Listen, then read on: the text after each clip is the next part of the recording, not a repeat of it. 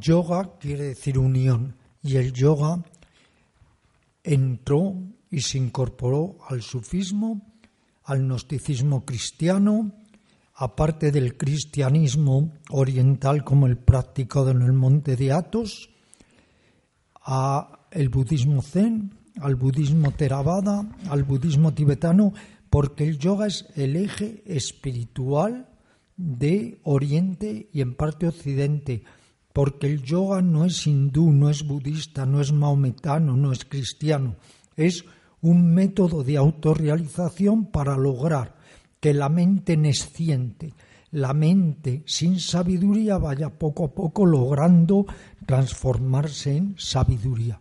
Pero efectivamente, el sufismo también es altamente importante porque nos lleva más allá de las apariencias, todas las técnicas orientales de autorrealización lo que pretenden es que pasemos de la orilla de la oscuridad, por decirlo así, para entendernos, a la orilla de la luz, de la orilla de la servidumbre a la orilla de la libertad interior.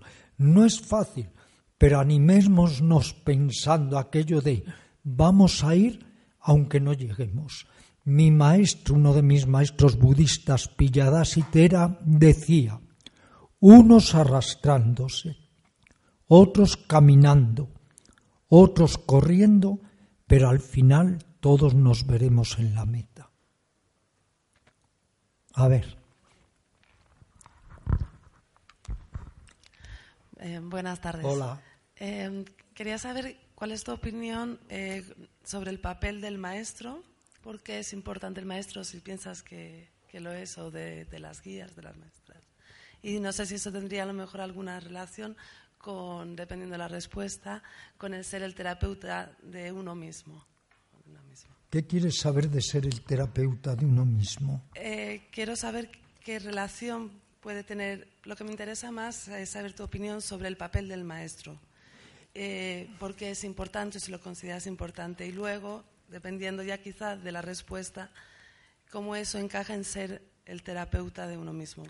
Si el, maestro, si el maestro exterior es impecable, si yo me entero que ahora hay un maestro exterior impecable y aunque tengo fama de ser antigurú o de que los gurús me despiertan alergia, que es cierto, pero me refiero a gurús de masas, si el maestro es impecable es de una ayuda inmensa pero solo con su presencia, porque irradia paz, quietud, amor, benevolencia, y Él te ayuda a inspirarte, a motivarte y a transformarte.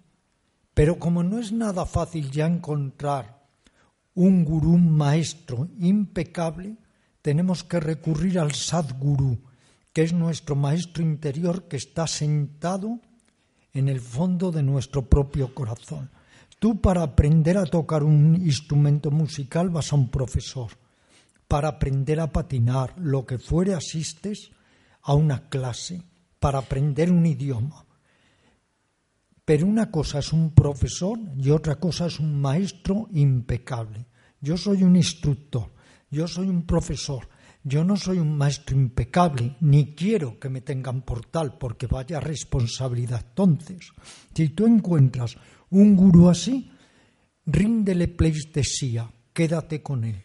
Pero como es muy difícil, mientras tanto no pierdas el tiempo buscándolo.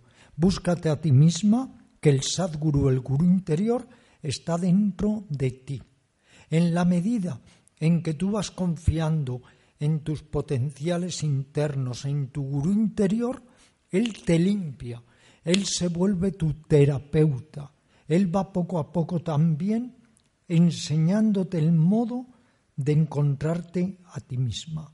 Lo que pasa es que perdemos tanto tiempo en querer conocerlo de afuera y nadie quiere conocerlo de adentro. ¿El gurú qué es? Gurú es una palabra que quiere decir el que te limpia la oscuridad de la mente. Todo es un gurú, cuidado, ¿eh? Todo lo que te ayude a limpiar la oscuridad de tu mente es un gurú. las dificultades de la vida. La vida misma es la gran maestra. Para mí, como decía mi gato, tu novio, tu jefe, si es bueno, lo celebras y si es malo, es tu maestro de paciencia, de ecuanimidad. Todo nos ayuda, todo es un gurú, todo es un terapeuta. Pero ¿qué sucede? Queremos que los demás hagan el trabajo por nosotros. Eso no sirve. El trabajo lo tiene que hacer uno. Porque incluso si tú vas a un psicoanalista, tú haces todo el trabajo. Si no, ¿qué te pasa? Eres como Woody Allen, que dice que lleva 20 años psicoanalizando si no le ha servido para nada.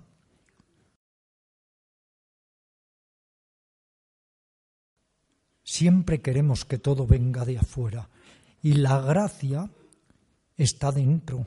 Si estuviera fuera y viniera de afuera la volveríamos a perder. La gracia es también interior y la conciencia crística. No solo busques a Cristo en una cruz, búscale dentro de ti, no solo busques a Buda en una imagen con su beatífica sonrisa, búscale dentro de ti la conciencia búdica.